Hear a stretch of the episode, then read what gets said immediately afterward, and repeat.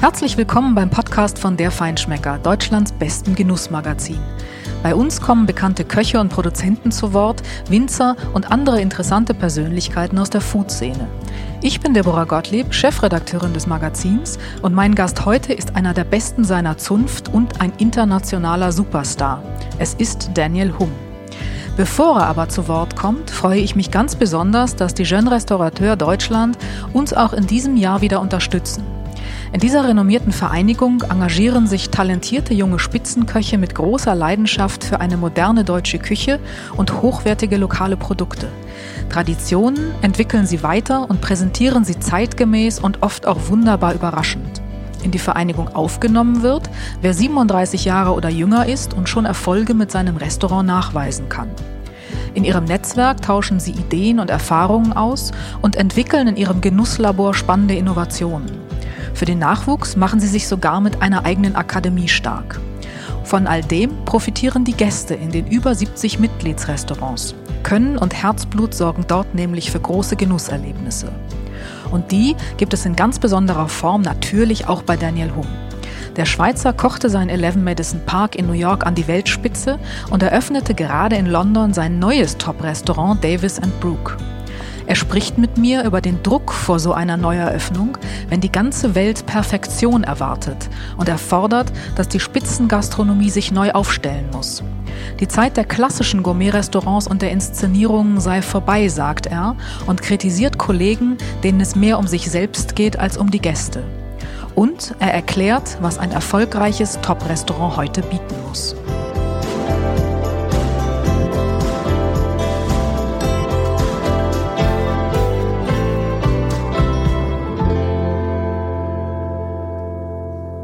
Hallo Daniel Hum. Ich bin wahnsinnig froh, dass ich heute bei dir bin, weil du hast gerade nicht ganz wenig zu tun. Du bist ziemlich beschäftigt. Du hast nämlich gerade nicht nur ein ganz neues, unglaublich tolles Restaurant in London eröffnet, sondern du hast ja auch noch dein Eleven Madison Park in New York und du pendelst zwischen zwei Kontinenten. Das ist keine ganz leichte Aufgabe, die du im Moment machst. Wie groß ist dein Schlafdefizit aktuell? Also ja, das, das Well, letztes Jahr haben wir aufgemacht am ganzen Ende vom letzten Jahr und, ähm, und jetzt bin ich wieder hier im neuen Jahr und in den letzten drei Monaten habe ich sicherlich nicht so viel geschlafen. Und äh, obwohl das Reisen eigentlich mir nicht viel aus, ausmacht, ich das sogar genieße, weil es, es ist ja auch sehr inspirierend. Ähm, der, der Jetlag ist, ist, ist ist wahr. Ist ein, ein wirkliches. Aber du äh, pendelst doch so hin und her, dass du eigentlich gar keinen kriegen dürftest, weil du kommst doch gar nicht in die neue Zeitzone rein, da musst du schon wieder los eigentlich, oder? Ja, wenn man eine Woche bleibt, dann kommt man eben schon ein bisschen in die Zeitzone rein. Und, ja. äh, Aber dafür siehst du ganz gut aus, das muss ich wirklich okay. sagen. Deutlich besser als ich im mache je, Ich mache jeden Tag Sport, egal äh, wie streng mhm. das es ist. Umso strenger, umso mehr mache ich sicher, dass dass ich Zeit habe für den Sport und mhm. der Sport hilft dann auch mhm. zu schlafen. Ich muss sagen, ich bin auch total stolz und dankbar, dass wir das jetzt auf Deutsch machen dürfen, weil mhm. eigentlich sprichst du ja viel lieber Englisch, man hört auch seinen Akzent. Aber für unseren Feinschmecker-Podcast machst du das auf Deutsch und das ist total großartig. Ich gebe mir Mühe. okay. Dass du hier in London jetzt bist und zwar nicht an irgendeinem Ort, sondern im Hotel Claridge's, ist etwas ganz Besonderes für dich. Das ist nämlich auch ein bisschen eine Rückkehr zu deinen Wurzeln. Du hast hier schon mal gearbeitet und zwar vor ziemlich langer Zeit, obwohl so lange ist es ja noch gar nicht her. Du warst 15 Jahre damals, als du hier gearbeitet ja. hast. Kannst du dich noch daran erinnern, vielleicht sogar an deinen ersten Tag? Ja, ich kann mich sehr gut an diese Zeit erinnern, wie das ist, wenn man 15 ist. Ähm, aber ich, ich habe im 91, 92 hier gearbeitet als, als, äh, als Koch. Ähm, und ähm, ja, ich mag mich noch, ich mag mich sogar noch an die Vorstell an die, äh, an das Bewerbungs Be Bewerbungsgespräch tatsächlich erinnern und ähm, weil das muss, müsste ja alles in Englisch sein und das war nicht ganz einfach zu diesem Zeitpunkt mhm. und äh, ja, und der erste Tag, also ich mag mich noch so gut daran erinnern. Äh, vor ein paar Tagen hat mich jemand gefragt, wie es sich anfühlt, wieder Fuß im Claridge's zu fassen und ich musste ihm sagen, dass ich eigentlich noch nie äh, Fuß im Claridge's gefasst habe, weil ich damals nur vom Seiteneingang reingekommen bin und dann nach unten in die in die in Küche, Keller. in den Keller äh, gegangen bin und dann da gearbeitet habe. Du hast habe. also nie das Tageslicht gesehen im Claridge's nein, quasi? Nein, noch nie. Ähm, aber wie du sagst, es, es ist ähm, sehr persönlich mhm. und ähm, es ist, es ist ein sehr wichtiges Restaurant für mich, ein wichtiger Ort. Meine Karriere hat hier äh, angefangen und, äh, und es ist schön, wenn sich der Kreis äh, so schließen kann. Mhm. Das ähm, ist natürlich auch deswegen etwas ganz Besonderes, weil du mit deinem 11 Madison Park in der Weltspitze bist. Mhm. Und wenn man so einen Welterfolg hat im Rücken und dann etwas Neues anfängt in London, ja auch eine Stadt, die Maßstäbe setzt, ist das nicht wahnsinnig schwierig, weil alle Welt guckt doch jetzt auf dich und das ist doch ein irrsinniger Druck auch, oder nicht? Also alle erwarten doch von dir jetzt den nächsten Welterfolg. Es ist ganz klar, äh, etwas, das ich mir sehr bewusst bin und, und, und, und auch sehr Respekt davor habe. Mhm. Ähm, aber äh, auf die andere Seite ist, ist es auch eine Möglichkeit, ähm, dass alle äh, schauen und, und ich glaube auch nicht, es war auch kein ähm, Zufall, dass ich in New York gelandet bin, wo, denke ich, eine, eine der größten Bühnen ist für, für, für, Restaurants und, und, und wenn man Angst vor dem, äh, wie sagt man, von dem Licht von den Scheinwerfern hat, dann kann man auch nicht wirklich in New York sein. Also von dem her äh, hat mich New York schon, äh, habe ich sehr viel gelernt. Also ich habe sowieso sehr viel gelernt, äh, von Europa nach Amerika zu kommen. Ich habe eine Offenheit gelernt. Ich habe eine Freiheit gelernt ich habe Mut gelernt, ähm, aber, aber auch Respekt. Das ist ja auch so. Und ich habe auch, äh, auch in New York, ich war mir immer bewusst, dass wenn man ein Restaurant in New York aufmacht und das nicht gut ankommt, dann, dann ist das vorbei.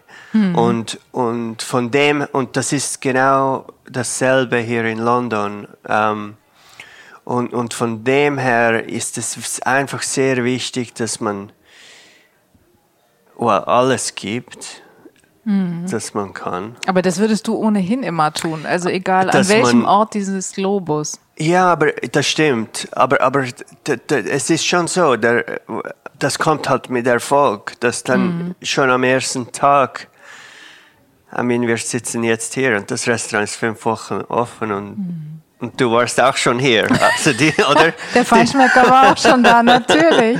Die ganze Welt kommt sehr schnell und, ja. ähm, und von dem her gibt es schon einen Druck, natürlich. Ähm, aber es ist wichtig, dass man einfach zwei Füße am Boden hat, mhm. dass, dass man sich bewusst ist, dass der Erfolg, den man vorher gehabt hat, keine Rolle spielt, dass man mhm. den Erfolg wieder beweisen muss und auch, dass man nicht das, was man vorher gemacht hat, kopieren kann. Mhm. Man, man, man muss wirklich in die Tiefe gehen und, und etwas Neues äh, kreieren und es geht ja sehr viel. Also ich denke vor allem, ähm, also es gibt keinen Ort, wo ich mehr Zeit in meinem Leben verbracht habe, wie in der Küche im Eleven Madison Park. Und von dem her ist es mir sehr, sehr nahe am Herzen. Äh, das ist klar. Aber das Eleven Madison Park ist, ist wie eine, eine Antwort ein bisschen zu, ich würde sagen, jetzt sind wir in 2020 und es ist eine neue Dekade. Und ich habe das Gefühl, dass, dass das Eleven Madison Park immer wie eine Antwort war zu der zu vor, zu, zu der Dekade vorher. Mhm. Es war ja, also es ist ein Tasting-Menü-Restaurant. Äh, Wir haben auch unsere Konkurrenz, sind ja auch Tasting-Menü-Restaurants. Und ähm, in dem habe ich das Gefühl, haben wir uns sehr äh, immer wieder weiterentwickelt. Und wir, wir servieren ja nur äh, sieben Gänge, äh, was eigentlich wenig ist äh, für ein Tasting-Menü mhm. ähm, heutzutage. Und auch im Testing-Menü geben wir, äh, geben wir Auswahl. Also man, der Gast mhm. kann wählen, ob er Ente oder Karotte oder was will, oder ob er rohen Fisch oder Gänseleber oder also der Gast hat schon auch Möglichkeiten. Aber das war eine Antwort ganz klar zu, zu den Tasting-Menüs Restaurants. Und das Spannende für mich war, es geht ja immer um den Zeitgeist. Das ist ja mit allem so, das ist in der Musik so, in der Kunst so, in der Architektur so. Es geht ja darum, wer den Zeitgeist wirklich trifft, der hat eigentlich Erfolg, weil heutzutage ähm, es gibt viele Köche, die das Fleisch perfekt kochen können und, und, und, etwas dazu servieren können, das dazu passt. Und also mit dem macht man eigentlich heutzutage äh, nicht mehr großes Aufsehen mit dem. Äh, also man muss schon etwas mehr dazu bringen. Und für mich, ich habe, also ich habe sehr, sehr, sehr Respekt gehabt, vor allem mit dem Erfolg aus einem anderen Ort hierhin zu kommen. Ähm, aber ich denke, ich verstehe Europa und ich denke, ich verstehe Amerika und die Kombination äh, hat, hat mir sehr geholfen. Aber der meiste Respekt habe ich davon gehabt, dass wir das richtige Restaurant für die richtige Zeit bringen. Mhm. Ich habe nicht Angst gehabt, dass das Fleisch perfekt gekocht ist. Ähm, und, äh, und, und von dem her, also ich habe mir sicher die letzten drei Jahre habe ich mir das überlegt und daran gearbeitet und es hat sich auch verändert in den letzten drei Jahren in meinem Kopf und, wieder, und, und dann wirklich sogar bis zur, bis zur Woche vor der Eröffnung hat sich sehr viel geändert. Weil dann habe ich dann, weil, weil irgendeinmal muss man dann sagen, okay, das ist jetzt das Restaurant. Und, äh, und was, was das Wichtigste ist für mich heutzutage sowieso, ist, äh, also Qualität, ähm, also ich, ich glaube sehr stark an, an Qualität. Ähm, Qualität ist mir sehr, sehr wichtig und, und ich, ich habe ja ein paar Veränderungen auch gemacht in meinem Leben. Seit wir, wenn man Nummer eins wird, ist, ist es eigentlich ziemlich schwierig. Ähm, ich glaube, vor drei Jahren sind wir Nummer eins geworden. Mhm. Und, und für, für die längste Zeit habe ich, ja, habe ich das wie, war das ein Ziel. Also für über zehn Jahre war das das Ziel. Und es ist mir schon bewusst gewesen, dass die Nummer eins eigentlich, das ist ja wie eine, ein Fantasieziel, weil es gibt ja gar nicht, es gibt ja gar nicht ein bestes Restaurant auf der Welt. Richtig. Und das war mir, das war mir immer bewusst aber trotzdem war es ein Ziel, das fass oder ja, das fassbar war, dass das, das Ziel war eigentlich ziemlich einfach zu verstehen mhm. für mich und für mein Team.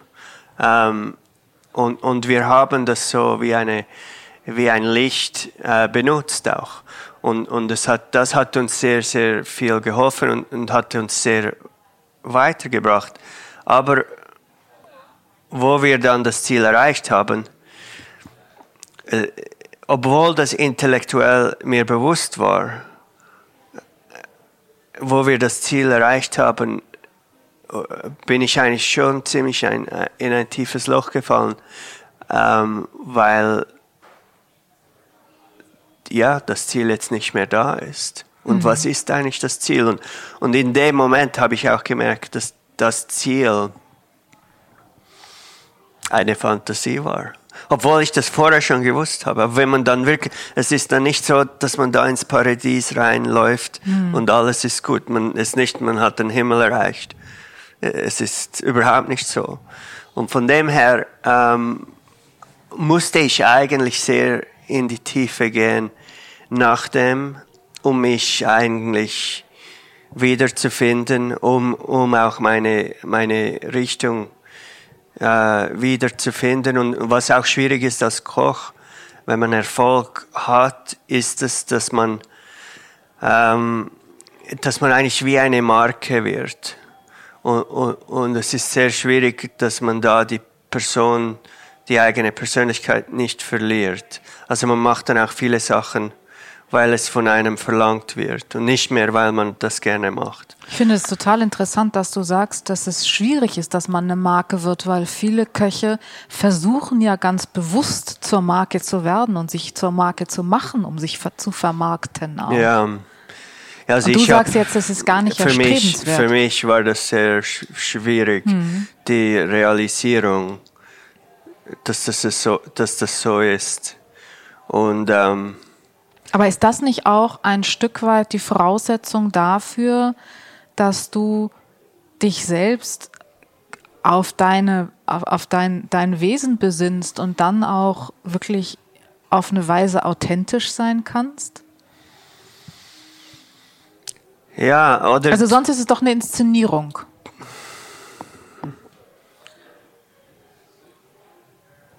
Du musst was sagen, Daniel, sonst denken die Hörer, die Verbindung ist abgebrochen. Das sind tief, das sind, das sind äh, große Fragen, ja. die man nicht so schnell einfach Nein, so stimmt, beantworten kann. Da hast, da, hast ähm, du, da hast du recht. Aber vielleicht ist es, gehen wir ein bisschen noch in, jetzt wieder auch in die Richtung, du hast vorhin gesagt, äh, der Zeitgeist. Das Wichtigste ist, man muss den Zeitgeist treffen. Ja. Aber was bedeutet denn für dich Zeitgeist in, in der Spitzengastronomie? Also für mich, und das war immer schon so, und, und die Welt hat verändert sich ja konstant. Und dann muss auch ähm, das perfekte Restaurant verändert sich auch. Oder was ist das perfekte Restaurant für welche Zeit? Das ist ja. heute anders als vor zehn Jahren. Aber für mich war es schon immer so, und es ist ja schon lange so, dass das Wort äh, Fine Dining oder Gourmet-Restaurant oder also viele von meinen Freunden, die, äh, die ähm, die verdrehen die Augen, wenn sie das Wort nur schon hören. Und viele Leute wollen ja eigentlich gar nicht mehr zu diesen Restaurants. Das ist das Problem. Und ich, und ich muss ehrlich sagen, ich bin auch einer davon. Mhm. Also ich, ich möchte das auch nicht mehr so. Wie man, man hat so eine Idee, wie, wenn man daran denkt und, und vor allem ist es ein Restaurant, wenn man das Wort Fine Dining oder Gourmet hört, dann denkt man daran, dass es sehr steif ist, dass es äh, pretentious mhm. ist ähm, und vor allem auch, dass es mehr um das Restaurant geht oder um den Koch als, als um den Gast. Genau. Und ich glaube, diese Zeit ist total vorbei. Ähm, und ähm, ich glaube, die Köche und die Restaurateurs müssen müssen äh, sich das bewusst sein. Äh, es geht mhm. nicht um uns, es geht um den Gast mhm. und äh, es geht nicht darum, ähm, warte schnell. Es geht im Grunde ja nicht darum, äh, eine Kunstwelt zu erschaffen. Das ist ja eine Inszenierung, die genau. eine ganz, die eine Kunstwelt ist, die da entsteht, rund um einen Personenkult des Koches im Zweifel sogar oder um den Kult, um ein artifizielles Menükonzept.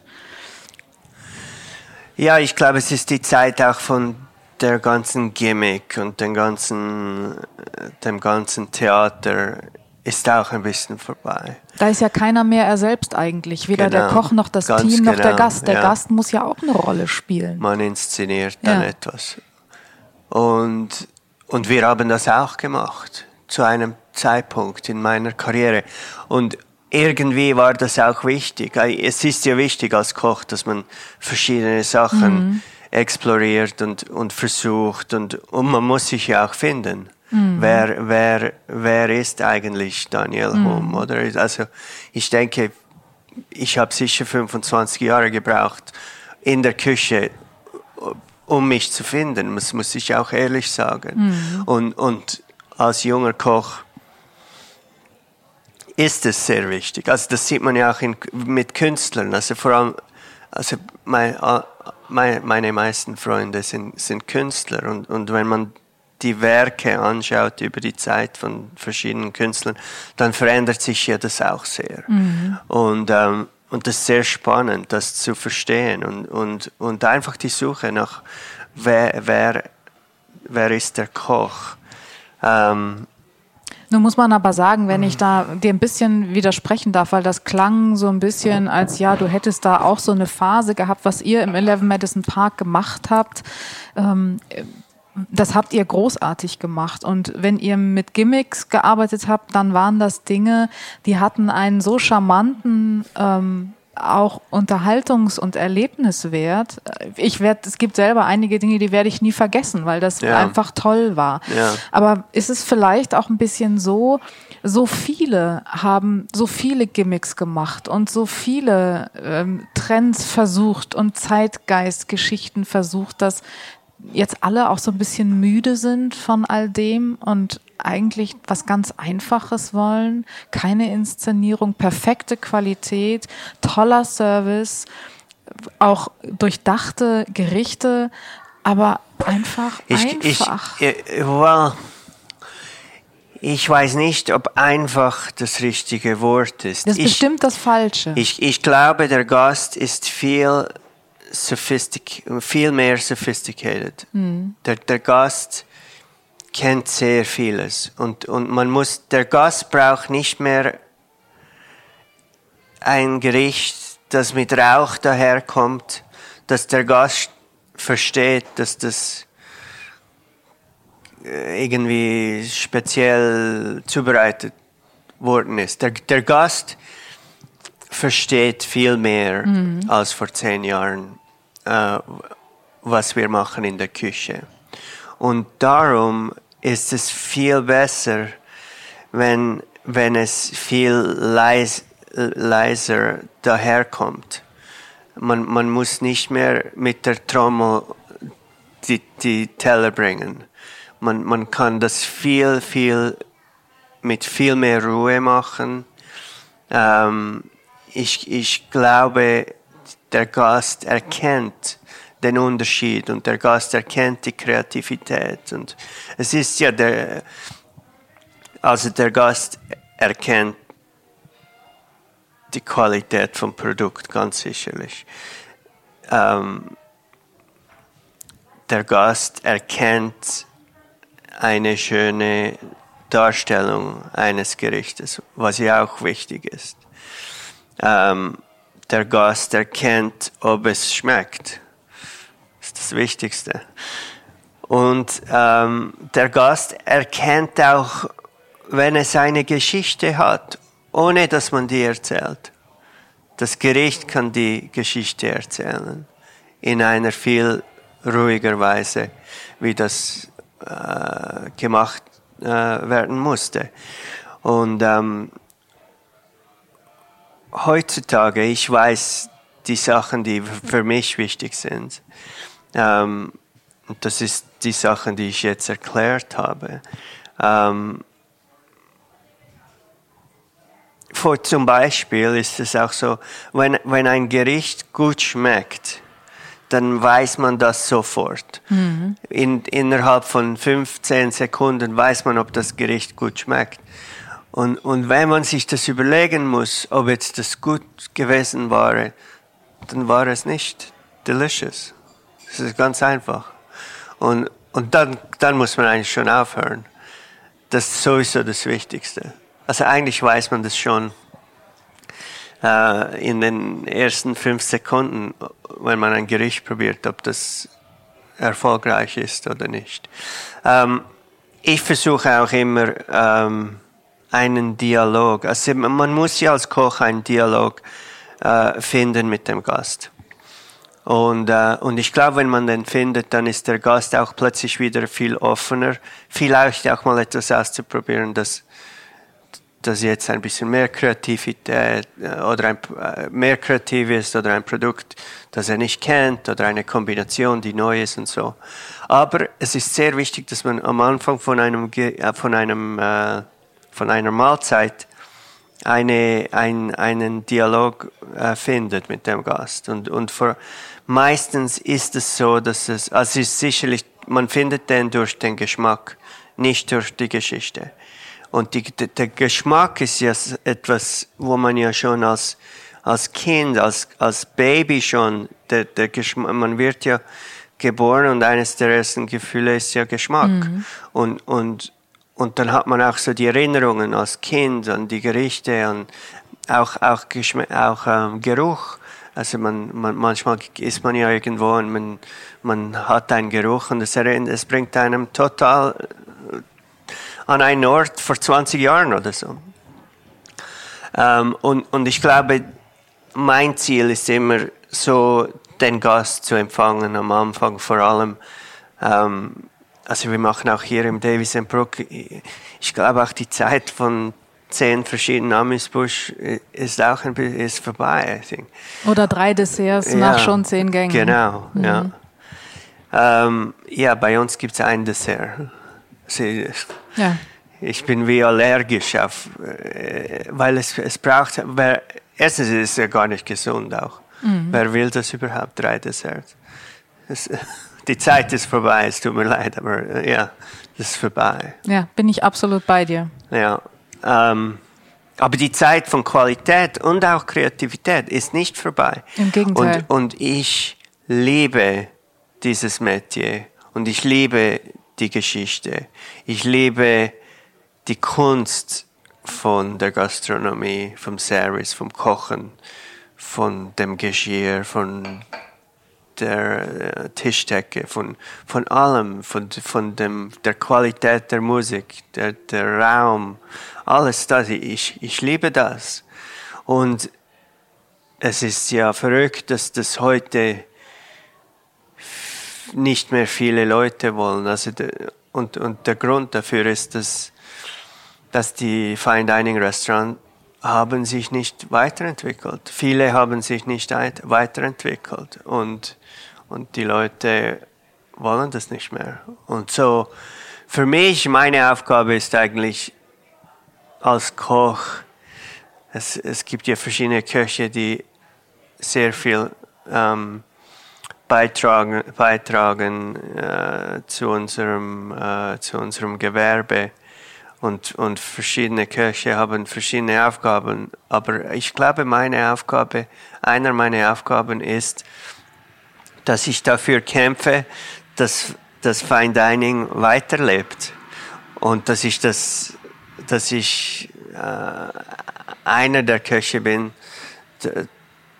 der dazu geholfen hat, ähm, das weiterzuentwickeln und das zu modernisieren, äh, dass unsere Generation und auch jüngere äh, Leute wieder Spaß daran haben und wieder in dieses Restaurant kommen möchten. Und ähm, eines der wichtigsten äh, sort of Mottos, das wir haben, ist äh, Quality doesn't need to be pretentious. Exactly. Ja, aber das, das, ist ja mit allem so, dass auch, mhm. das, darum haben ja auch so viele, die, ähm, die Fashion-Industrie hat mhm. ja auch extrem Mühe, ähm, weil die auch nicht, äh, weil die Leute möchten immer noch Qualität, aber die Leute möchten einfach nicht mehr die Pump and Circumcy, so, äh, das, das ganze Theater, oder? Aber, aber Qualität möchten mhm. immer noch sehr viele Leute. Aber es ist gelassener geworden. Ja, also ja. eure Gerichte, die ihr hier macht, die sind ja auch, ich, ich würde wirklich sagen, gelassener geworden. Und die Atmosphäre hat eine unglaubliche stilvolle Eleganz und hat auch Glamour, aber sie ist gelassen, sie ist relaxed, kannst du sagen. Du aber kommst her und du ja hast das Gefühl, du atmest einfach erstmal aus, weil es ist alles eigentlich so, wie du es dir wünschen würdest, wenn du sagen könntest, wonach ist mir jetzt, ja. was möchte ich, um mich wohlzufühlen und trotzdem auf Weltniveau zu essen. Es ist ja ein Wort effortless, das, das mir sehr wichtig ist. Und wenn man jemanden ganz Großen sieht, wie zum Beispiel Roger Federer, wenn der Tennis spielt, oder äh, ein, äh, ein Musiker oder ein, ein Künstler oder wenn die ganz Großen, das ist ja sehr effortless. Mhm. Also das kommt sehr, man, man, man sieht nicht mal, wie schwierig das, das ist. Ähm, und ich glaube, das ist ein Wort, wo wir jeden Tag darüber reden hier. Ähm, e, es muss, also wir haben heute mehr Köche in der Küche als vor zehn Jahren. Aber auf dem Teller sieht man das nicht der mehr. Der Gast merkt es nicht. Und das ist ja die Kunst. Mhm. Das ist sehr effortless. Mhm. Weil ich glaube, wenn man in einem und es geht, und, und das Wichtigste ist ja die Leute. Also ich sage meinem Team, dass ich möchte, dass innerhalb von den ersten fünf Minuten, wo ein Gast da ist, bevor er Service erhalten hat, bevor er etwas gegessen hat oder getrunken, er weiß schon, dass er in einem der besten Restaurants auf der Welt ist. Und das, und dann das glaube ich ganz stark. Und das ist das Team. Wie einem das Team, wie die einen willkommen heißen in einem Restaurant. Auf eine Art, wo man einfach weiß, okay, man muss. Und das hängt eben nicht damit zusammen, wie oft sie dein Glas nachfüllen, sondern das ist etwas äh, ganz das anderes. Gegenteil fast, oder? Eigentlich fast das Gegenteil. Mhm. Und ich glaube, es ist wichtig, wenn man Leute einstellt. Also ich schaue sehr selten ein Resümee an. Das mhm. interessiert mich eigentlich gar nicht. Ich möchte mit der Person am Tisch sitzen und einen Kaffee trinken und einfach mal über die Welt reden. Und dann weiß ich eigentlich, ob diese Person hier arbeiten kann. Ähm, ich möchte, die, die Tech, es ist ja nicht so schwierig, was wir machen. Let's naja. be honest. naja. I mean, es ist ja jetzt nicht so schwierig. Also es ist, ich sage technically, es ist wie jetzt der Teller kommt, von welcher Seite und was und also das, das, stimmt. Aber wenn du das Gesamterlebnis ist, betrachtest, in der Kontinuität, in der ihr das liefert. Das Schwierigste ist, dass man die richtigen Leute hat wo ich möchte auch nicht, dass die, das sind keine Schauspieler. Ich, die sind nicht, ich möchte nicht, wenn die da reinkommen zur Arbeit, dass die das Gefühl haben, sie müssen jetzt eine Show spielen da. Ähm, ich möchte, dass die sich selber sind. Und das ist ja das Schöne, dass jede Person anders ist. Aber im, im die müssen die Gastronomie oder die Gastfreundschaft, die müssen die im Blut haben. Das haben nicht alle. Also es ist auch so, wenn zum Beispiel eine Frau auf der Straße läuft, 50 Meter weg von, von, von dir und wenn sie ihren Schal den, wenn der Schal auf den Boden fällt und sie weiterläuft und sie das nicht realisiert. Ich möchte die Person einstellen, die nach dem Schal rennt, nach der Frau rennt und ihr den Schal gibt. Das ist dir, muss ich sagen, oder? wirklich ziemlich gut gelungen hier oder euch, weil ich habe eigentlich noch nie ein Team erlebt, das so auf eine unglaublich wunderbar natürliche Weise smart und addicted und am Gast ist, wie, wie euer Team das hier ist. Und ihr habt, und das gefällt mir so unglaublich gut, ja auch euer Unternehmen im Prinzip danach genannt mit Make It Nice. Das ist es doch eigentlich, ja. oder? Also das Make It Nice steht für ein paar Sachen, aber es, es steht sicherlich äh, für das Wort nice. Mhm. Ähm, aber es steht auch für mich ist auch das Make It, Making It äh, ist das Handwerk mhm. und nice ist alles andere, was, sehr, was viel schwieriger ist, zu, um zu beschreiben. Und die beiden Wörter haben gleich viele Buchstaben. Und es ist schon so, dass das, das Handwerk und dann die Gastfreundschaft ähm, dass, dass das ebenbürtig ist und, und, und beides ist, ist sehr, sehr wichtig auf dem gleichen Niveau. Ähm, ja. Es ja. ist nicht ganz einfach, Nein, das ist auf Deutsch zu sprechen. Absolut. Dir gelingt das großartig, Daniel. großartig.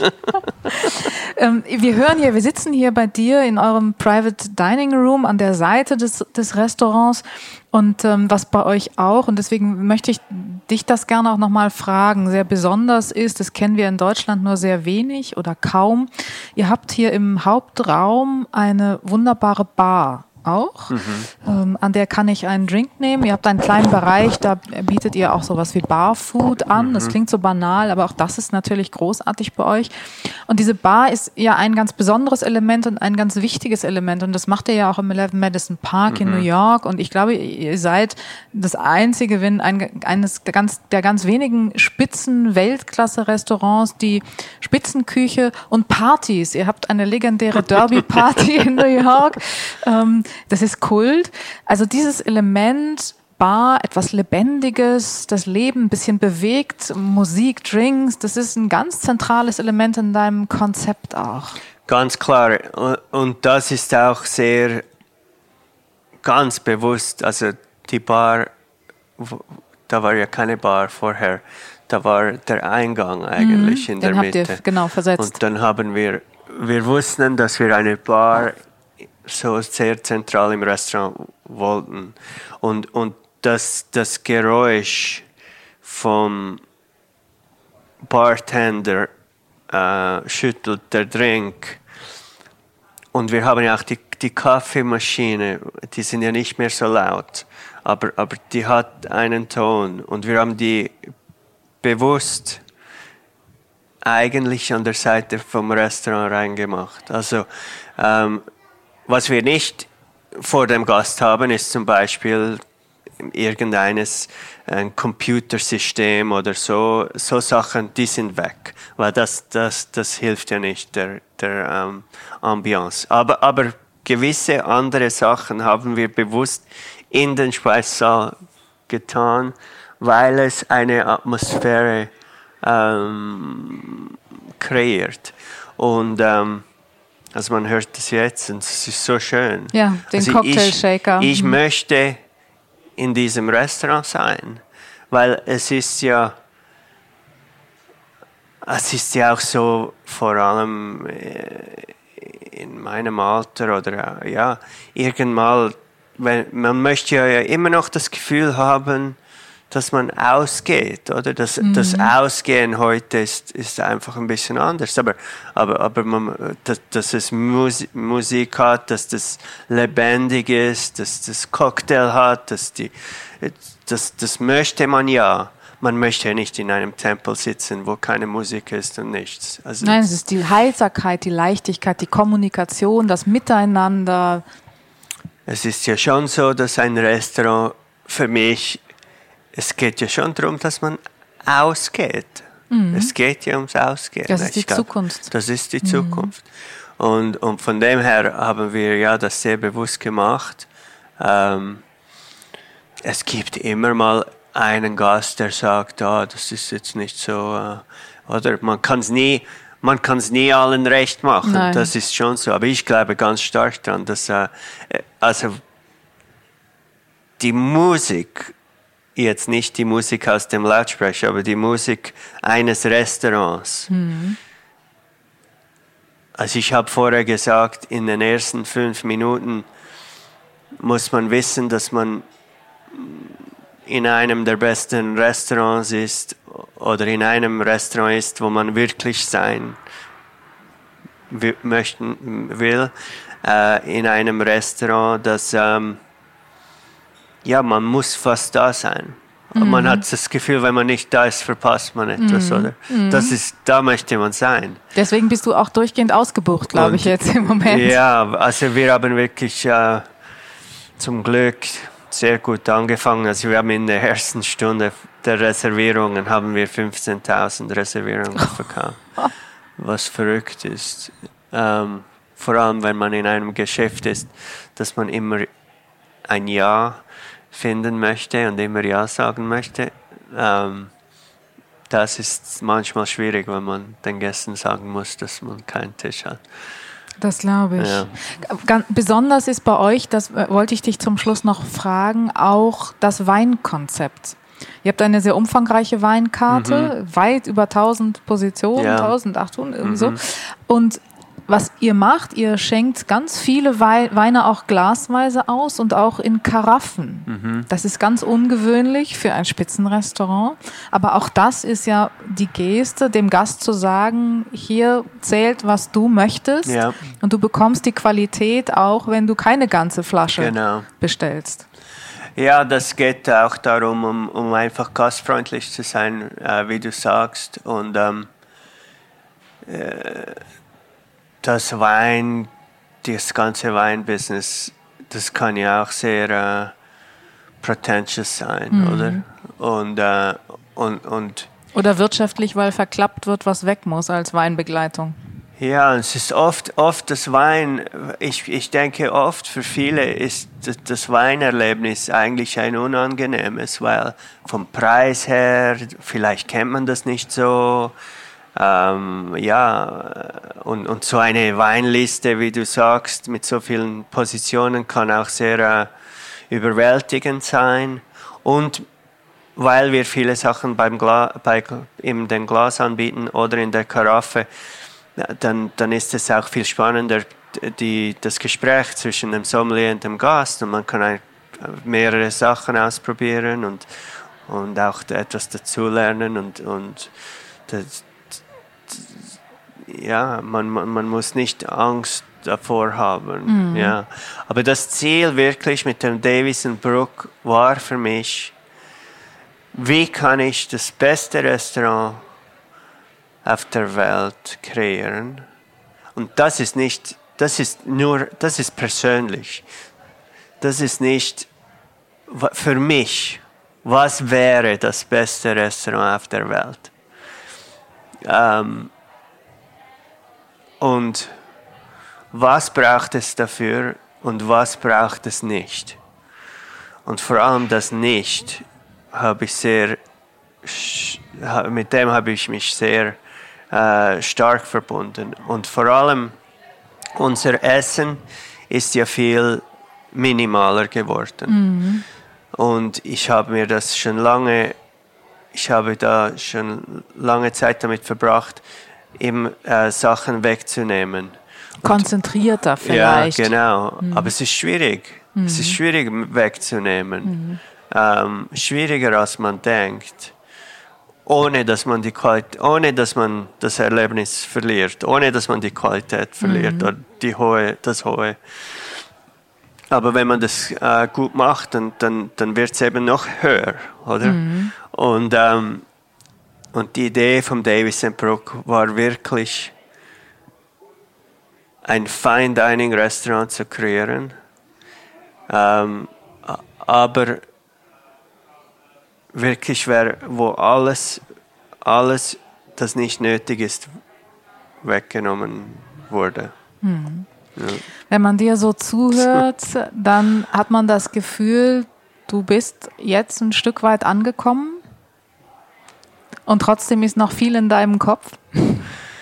Ja, ich glaube, das ist jetzt wirklich nur der Anfang wieder für etwas Neues. Das ist der Anfang.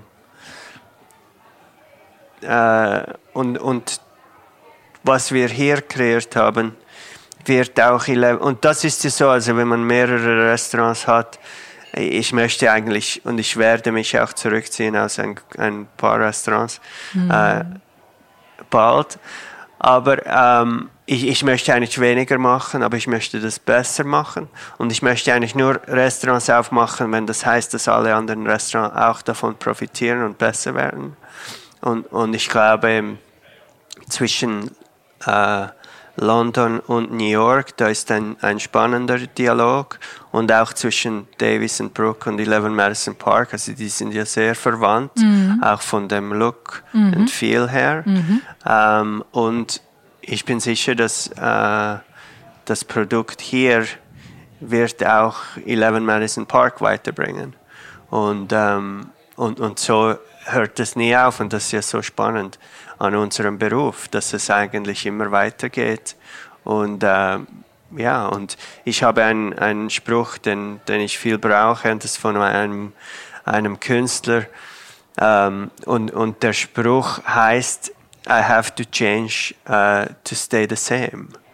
Und, und das ist natürlich ganz klar nach wie vor so. Und, und Wechsel ist ja schwierig. Also Wechsel ist für alle schwierig. Für uns ist es schwierig. Auch für mich, für mich manchmal schwierig. Manchmal wird es bequem und die Leute lieben alles und wieso muss man jetzt da wieder alles auf den Kopf schauen? Aber, aber das ist eben genau die Zeit, wo man muss. Und, äh, und irgendeinmal, weil es braucht ja auch sehr viel Energie, und irgendeinmal habe ich vielleicht die Energie nicht mehr. Und dann an dem Zeitpunkt hoffe ich, dass ich dann auch wirklich aufhören kann. Ähm, aber im Moment habe ich noch sehr viel Energie und noch so, sehr viele Ziele und, äh, und, und immer noch äh, bereit, weiter äh, alles in Frage zu stellen, obwohl es man muss ja auch in Frage stellen, die Sachen, die einem den meisten Erfolg gebracht haben. Also man muss wirklich alles immer in Frage stellen. Aber das hast du ja auch regelmäßig getan in ja. New York. du hast dich da regelmäßig neu erfunden. Und jetzt hoffen wir als Gäste, dass du das Davis und Brooke ähm, eine Weile so lässt, wie es ist, bevor du auch das wieder neu erfinden wirst. Und das wirst du sicher tun. Es ist fantastisch. Und ähm, wer noch nicht reserviert hat, sollte das ganz dringend tun, wenn er einen Tisch bekommt. Dir ganz viel Erfolg, Vielen Daniel, Dank. und ein paar Tage vielleicht zwischendurch mal zum Luft holen und um deine Energie auf dem Level zu halten, auf dem sie ist. Ja, die letzten paar Monate haben mir viele gesagt, dass ich müde aussehe und ich fühle mich eigentlich gar nicht müde, aber, aber es haben mir jetzt ein paar Leute gesagt und, und vielleicht muss ich mal da drauf hören. Du wirst es machen. Herzlichen Dank, Daniel. Dir auch. Vielen Dank.